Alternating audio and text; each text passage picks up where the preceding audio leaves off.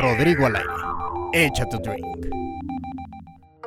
Oigan, me da mucha emoción iniciar con este nuevo capítulo de Échate un drink. Mi nombre es Rodrigo García. La verdad es que tenemos una entrevista bien, bien padre y una de las más esperadas por mí para poder platicar. Eh, pues yo creo que podríamos platicar un millón de años luz, pero en esta sesión tenemos que concentrarnos en esta nueva entrega de este gran director de cine mexicano que, bueno, ha llegado con esta gran historia para darnos un aliento en estos momentos. Entonces, tengo que presentar con muchísimo gusto a el maestro Ernesto Contreras, que está del otro lado de la pantalla. Muchísimas gracias. ¿Qué tal, Rodrigo? Pues nada, encantado aquí de, estar contigo, con ustedes, para conversar sobre cine, sobre cosas imposibles y, lo, que, lo que deseen. Cosas imposibles que se vuelven posibles, ¿no? Sí, pues yo creo que es eh, efectivamente, ¿no? Como una eh, reflexión un poco ahí de qué es posible y qué es imposible y cada vez me convenzo más de que hay menos cosas imposibles, así que de ahí la decisión del título y bueno, obviamente porque tiene que ver con la historia. Ok, esta historia que como ya lo decía al inicio, eh, pues ha sido una caricia al alma con todo lo que hemos vivido en estos, eh, pues ya casi dos años, digo, todavía nos falta un poquito, pero hemos vivido momentos difíciles. Llega esta nueva historia a los cines que recién se estrenó la semana pasada y que hemos tenido la fortuna de poderla ver y que además ha llegado de una manera muy diferente a los jóvenes gracias a esta plataforma en TikTok que es en donde nos dimos cuenta de la película y bueno, ha llegado a cautivar el corazón de todos. Pero Ernesto, si nos pudieras platicar cómo es que inicia todo este proceso con cosas imposibles. Claro, bueno, pues hace un par de años, bueno, a finales de 2018, eh, yo estaba como presidente de la academia y me invitaban a muchos eventos que tenían que ver con el quehacer cinematográfico nacional, entre ellos el, la premiación del concurso Material Andreta para eh, guionistas y adaptadoras en su edición número 13. Y, nada, simplemente bueno, fui a, presenciar la ceremonia y cuando el jurado anunciaba a los ganadores, decía por qué habían escogido esos guiones. Y cuando hablaron del primer lugar, me gustó mucho lo que dijeron. Eh, posteriormente conocí a Fanny Soto, que es la, guionista, una joven, talentosísima, originaria de Guadalajara. Y bueno, de entrada me, me, comentó que no iba a ser su ópera prima como directora, que era su ópera prima como guionista. Y le pedí que, bueno, que me permitiera leer el guion eh, y lo leí ese mismo día, me encantó y fue como una decisión inmediata sentir que esa era la nueva película, que esa era la que quería hacer y, ahí comenzó este viaje. ¿no? Entonces, eh, el guion ya estaba muy, bueno, estaba listo prácticamente, pero ahora sí, bueno, pues lo trabajamos y, fuimos ahí como ajustando y apuntalando algunas cosas que pensamos que puedan funcionar mejor. Y, y, nada, y poco a poco, bueno, se fueron sumando evidentemente mis socios, mis productores, este, pues todo el equipo que me acompaña, increíble y en abril de 2019 ya estábamos filmando la, película. Entonces fue realmente muy rápido. Eh, pensábamos estrenar en 2020 y pues por obvias razones no fue posible. Pero bueno, ahora estamos muy contentos de poder compartirla en estos momentos que bueno, hay, hay un poco más de luz en el camino, ¿no? Entonces eh, creo que es una película que, que, viene mucho al caso en este momento y, y la recepción ha sido muy bonita. Sí, oye, la verdad es que hemos estado leído, eh, estamos leyendo comentarios, perdón, en, en todas las redes sociales y han tenido una aceptación increíble porque se agradece muchísimo, ¿no? Eh, estas historias que son eh, pues diferentes a lo que estamos acostumbrados a ver. Digo que también las películas que estamos acostumbrados a ver, repito, son buenas porque hay que apoyar el cine mexicano, claro, pero esta historia que viene a darle como este giro y como tú lo decías, eh, se tenía predicho que para el 2020 se estrenara y yo creo que el momento exacto fue este, ¿no? Como que todo estaba escrito, todo ya estaba hecho para que llegara justo en este momento. Sí, pues eh, mira, son esas coincidencias que, son afortunadas coincidencias, ¿no? Eh, y la verdad es que yo estoy feliz con la recepción. El público, bueno, pues se conecta inmediatamente con la historia, con los personajes, eh, se ríen, se divierten, se conmueven. Entonces, al final, pues para mí lo más importante es que eh, con mis películas haya una experiencia real cinematográfica y que te mueva cosas, ¿no? Entonces creo que esta película lo, logra ese cometido, pues. Y, bueno, vamos a ver ahora, eh, vamos por la segunda semana, eh, segundo fin de semana y, todo, todo muy bien. La crítica también ha sido muy generosa, la, la ha tratado súper bien. Entonces, pues todo el equipo está, estamos felices. Sí, oye, la verdad es que eh, vamos a tratar, o mejor dicho, vamos a omitir los bonitos spoilers, ¿no? Para que vayan, porque pues recién acaba de salir del horno, entonces pues no está chido que adelantemos cosas, pero eh, ¿cómo fue este acercamiento con la gran actriz eh, Nora Velázquez, con Benny, también este actor que hace el papel de, de Porfirio, que verdaderamente le tenemos un cariño especial por todas estas telenovelas, ¿no? Claro. Sí, pues eh, en el caso de Nora y de Benny, eh, como mis películas anteriores, mis cortos y demás, pues hubo un proceso de casting bastante eh, amplio, exhaustivo, porque bueno, es un momento que me gusta mucho como de pronto descubrir quién puede ser, ¿no? Descubrir, encontrar, sentir sobre todo. Eh, y así pasó con, con, Nora, fue la primera que, que, apareció, digamos. Eh, Isabel Cortázar y Andrea Beati son los directores de casting. Entonces, bueno, pues normalmente lo que hacen es pues convocar a, muchas actrices, en este caso, eh, de todo tipo y pues increíbles, ¿no? Y entonces, pero de pronto aparece Nora, que por supuesto yo ubicaba de pues, su trabajo en televisión de tantos años y, bueno, había visto La calle de la amargura de, de Arturo Rixtein entonces me gustó mucho como su, esta mezcla entre fragilidad, ¿no? Este, pero a la vez hay fuerza, pero a la vez, bueno, pues es una actriz tan sólida, ¿no? Y entonces eh, apareció Nora, me pareció como la, la, la opción, digamos, el camino a, explorar. Y después apareció Benny, eh, y, y, Benny, pues curiosamente había hecho un beat, un pequeño personaje en, en mi película Las Oscuras Primaveras, hace un personaje pequeño. Eh, entonces, bueno, reencuentro ahora y claro, bueno, ya han pasado los años y, nada, me encantó lo que hizo en, el casting. Eh, después los, los, reuní, ¿no? Para, para, ver cómo era química y demás y bueno, fue contundente, ¿no? Fue, eh, vamos, verlos ahí enfrente de allá, tener a, a Matilda y a Miguel de carne y hueso y, y, pues nada, fue como un proceso muy gozoso, pues, ¿no? De construcción de personajes, de de lecturas, de improvisaciones, todo previo al rodaje. Y, pues nada, ellos entregados y comprometidos al 300% y bueno, yo creo que, que se ve en la pantalla. Sí, la verdad es que sí, esta mancuerna que hace eh, pues Matilde y Miguel, ¿no? Los que conocemos eh, por la película. Y te voy a decir algo, había momentos en los que sí, como que Miguel como que te saca de onda, ¿no? Como que dices, bueno, verdaderamente cuáles son como el de que él está haciendo esto, ¿no? Al final entiendes todo, entiendes por qué uno llega a la vida del otro y bueno, todo esto se convierte en una magia y también tengo que decirte eh, que me encantó esta parte de cuando está en el tianguis Miguel, qué bárbaro, ¿eh? me, me remonté a los tianguis de, de la Ciudad de México, escuchar a los gritones, ¿no? Muy, muy padre. Sí, alguien, leí por ahí, alguien me dijo que, que le parecía muy exagerado. Dije, no, date una vuelta, date una vuelta y vas a ver que no está exagerando. Así es. Y, y Benny lo que hizo fue justamente como ponerse a, estudiarlo muchísimo, ¿no? Y a darse sus vueltas en varios sitios.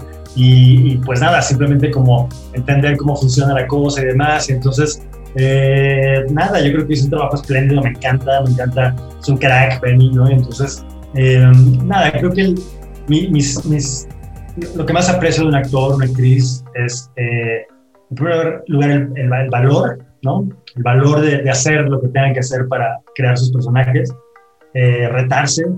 Eh, y, luego está como esta parte que es como la generosidad, ¿no? Como abrirse, desdoblarse con, con el otro, tanto el compañero actor, actriz, como con, con el proyecto y el director, obviamente. Entonces, pues ellos dos y, y Salvador Garcini, que era quien mencionabas, Casa Porfirio, pues también, ¿no? Es un actorazo este, que, bueno, tenía como 30 años de no actuar porque se ha dedicado más bien a dirigir. Eh, y lo convencimos, hicimos ahí Mente de Puerco y, aceptó. Y Luisa Huertas, bueno, pues que es una maestraza también, ¿no? Entonces, eh, pues nada, siempre me, me, gusta generar eso en las películas como, como estos ensambles, ¿no? En donde, aunque sean personajes que aparecen poco tiempo en pantalla, eh, pues sea quien, quien visualicé, invité, convencí y pues ahí está, ahí está todo, todo el ejército de amigos que están Oye, sí, fíjate, qué bueno que mencionabas a Luisa Huertas, esta primerísima gran actriz que, oye, qué bárbara ¿eh? en, este, en esta historia. Y bueno, es que también ha trabajado contigo eh, anteriores veces, eh, pero sobre todo en esta historia, presiento que Luisa tiene mucho como el perfil de, según mi, mi, mi, mi punto de vista, como de villana, ¿no? Porque cuando estaba viendo la película también la recordaban el crimen del padre Amaro, con este personaje también que te volaba la cabeza, y aquí la ves de una manera diferente, y entonces te das cuenta de, de estos grandes actores. Lo mismo pasa con Nora Velázquez, que eh, pues tenemos como mucho encasillarlos con personajes, ¿no? Y cuando se salen de estos personajes, híjole, Nora aterró el corazón bien, bien cañón en esta historia, Ernesto. Sí, pues es, lo bonito de poder eh, de pronto transformar al actor, a la actriz, ¿no? Y que ellos eh, se dejen seducir y, echarse clavado conmigo, pues. Eh, me, encanta de pronto que tengas una imagen de alguien y, y, digas, ah, mira, pero también tiene esta otra faceta, como el caso de Nora, por ejemplo, entonces, eh, nada, para mí es parte de la magia, ¿no? Que es hacer una película que se convierte en esta alquimia casi, casi, ¿no? De todos los elementos que vas sumando y, cómo los vas temperando, ¿no? Y cómo crear un tono y cómo, eh, pues nada, como esta convención, ¿no? Para que la historia funcione con, en este caso, con toques fantásticos, ¿no? Y con, humor y, y, de pronto, pues una parte más dramática, ¿no? Entonces, eh, nada, yo estoy muy feliz con, el resultado y con el viaje que ha sido toda esta, esta película. Así es, y todavía lo que falta del camino del viaje, que yo espero que sea muchísimo, muchísimos fines de semana eh, en, el, en el cine para que todos podamos seguir apoyando esto, que en estos momentos también lo necesita mucho, ¿no? Y bueno, oye, también me gustaría preguntarte, eh, este ámbito musical que acompaña a la película, que es muy peculiar, ¿me podrías platicar sobre eso?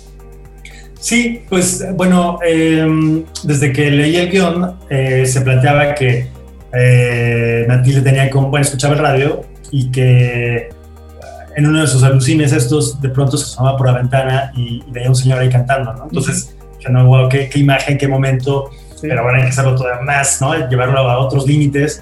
Y entonces, eh, pues comenzó, comenzamos a explorar toda esta parte de, um, como, pues que estuviera caracterizado el, el actor, Sari Gallegos, el que hace el cantante, o lo mismo lo que pasa en el metro, y obviamente pues daba la oportunidad como de tener una selección musical de rolas que yo tenía por ahí ya ubicadas porque pues, me, gustan mucho, eh, como El Despertar o, El Día, por ejemplo.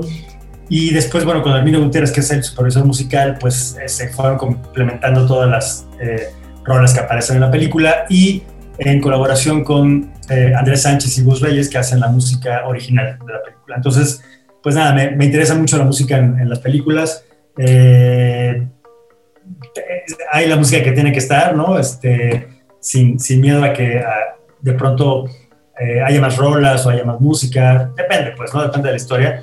Entonces acá, bueno, pues lo, disfruté muchísimo y ha sido un proceso como de, pues eso, la parte creativa, ¿no? Con, con los músicos, con su supervisor musical, con escuchar muchísimas canciones y decir, es esta, esta y esta bueno, la verdad es que no es de mis tiempos, pero yo la recuerdo muchísimo, sobre todo por mis no.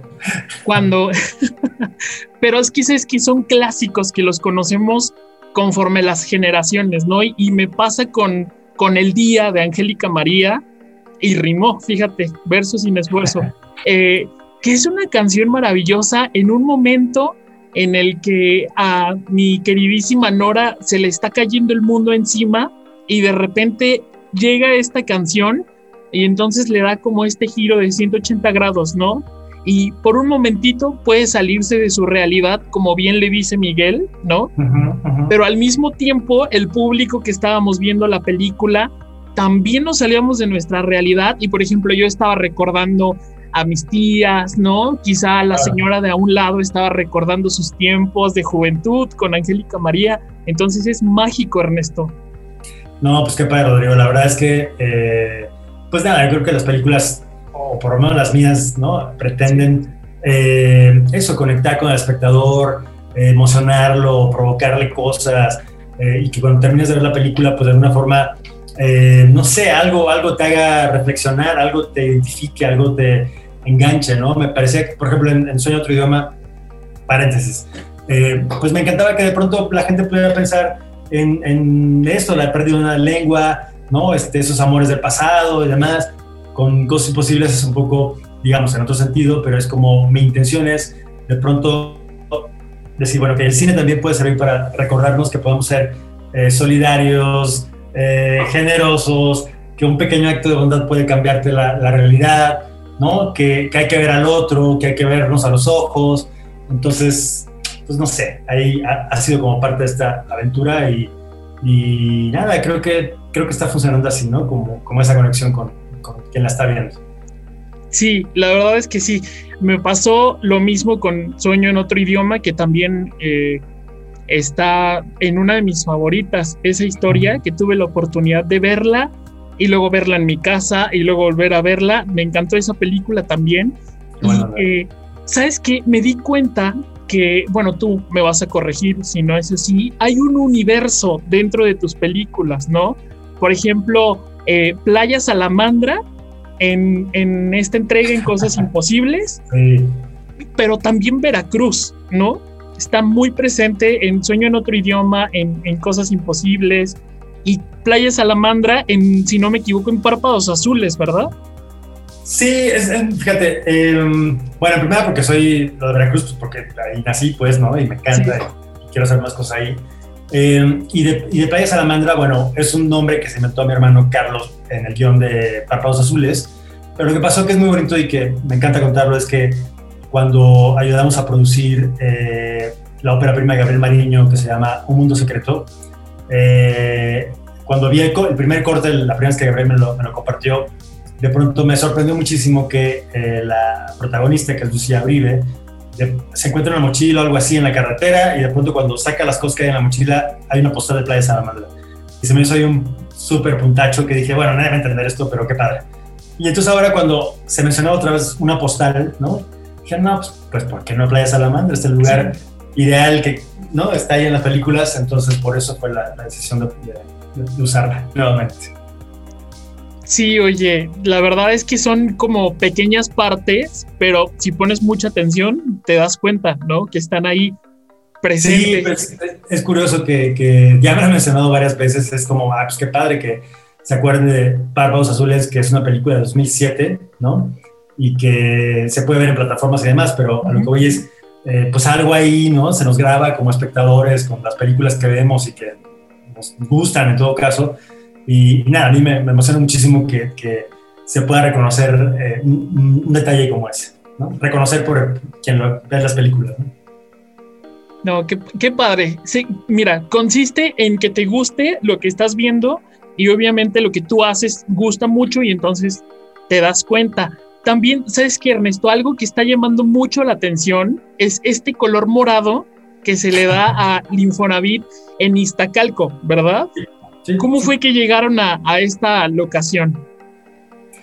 Pues mira, eh, vimos muchísimos edificios. el equipo de scouters de pronto en una entrega me llega con estas fotos de edificios morados y fue así como, ¿no?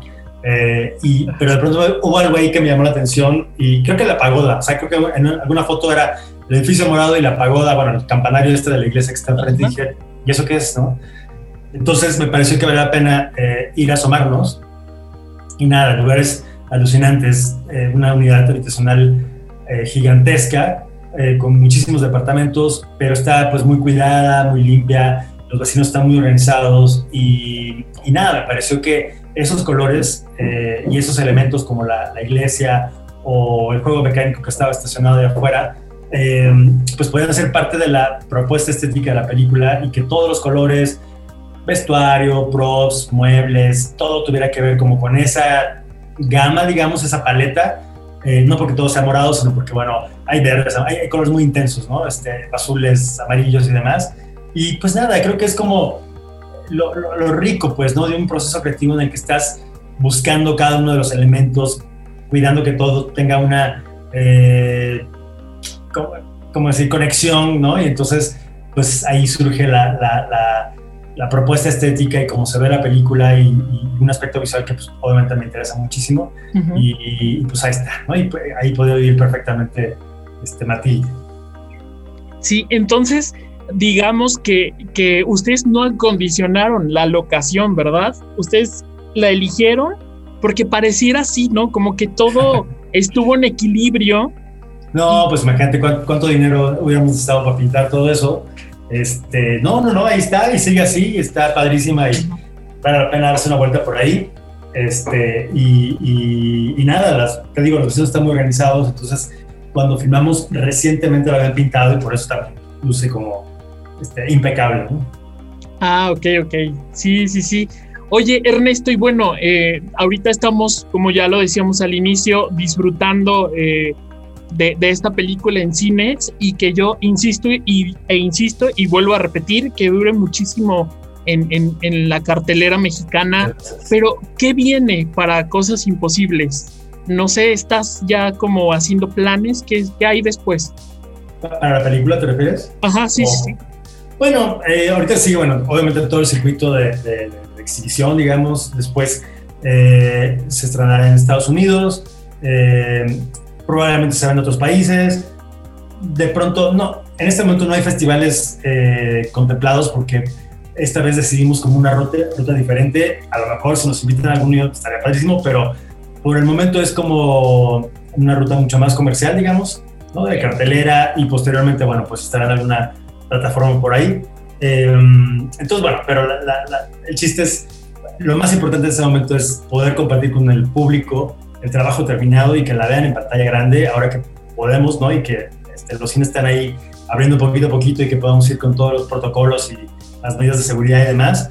Entonces creo que esa experiencia es única, el ritual cinematográfico con la sala oscura, con la experiencia colectiva y demás. Entonces es lo más importante en este momento y ojalá como bien dices, este, pues dure ahí varias semanas más, o muchas semanas, no sé, y, más gente pueda verla. Y con las risas también, porque Miguel nos va a hacer reír muchísimo. Eh, Ernesto, los dos, los dos, yo creo. Sí, ¿verdad? Y de, de, manera personal, ¿qué viene también para ti? Pues bueno, em, se ha estrenado una serie que hice el año pasado que se llama Asesino del Olvido, va para, para HBO Max. Okay. Eh, se estrenará otra serie que hice para Netflix eh, que saldrá a principios del próximo año. Eh, y bueno, estoy desarrollando eh, un par de proyectos cinematográficos míos, personales, pues, que espero sucedan el próximo año, su filmación, pues. Entonces, bueno, vamos, vamos a ver, seguimos trabajando y seguimos ahí en la, en la lucha sin quitar el renglón de seguir haciendo mucho cine. Ok, Ernesto, y nosotros vamos a estar del otro lado apoyando tu trabajo, apoyando sobre todo a nuestro México, que como también lo decíamos al inicio, lo necesitamos en estos momentos, yo creo que más que antes, ¿no? Y más que siempre. Totalmente, Rodrigo. Pues eh, nada, la invitación a que, a que la vean. Hay muchas películas eh, interesantes que se están haciendo en nuestro país, así que vale la pena, eh, no digo que todas, no, no estoy diciendo eso, pero hay muchas muy buenas, entonces eh, hay, hay, hay, películas importantísimas que eh, vale la pena ver, en el cine y conocerlas y, y, vernos ahí, ¿no? Como mexicanos en la pantalla. Pues entonces, pues nada, ojalá, ojalá llegue esa apertura del público para, para ver más de nuestras películas. Que así sea, mi queridísimo Ernesto. Te quiero agradecer muchísimo por el tiempo, por el espacio y pues bueno, desearte todo el éxito del mundo con cosas imposibles y con lo que venga, cosas imposibles que se convierten en posibles Muchísimas gracias y te mandamos muchísimos abrazos desde Aguascalientes. Pues muchísimas gracias, saludos a todos por allá y nada, estaremos en comunicación. Ahora, bueno, estamos ahí en, Instagram y en Twitter y demás, así que por ahí nos vemos. Muy bien, muchísimas gracias Ernesto. Abrazos a todos. Gracias Rodrigo, un abrazo, bye bye.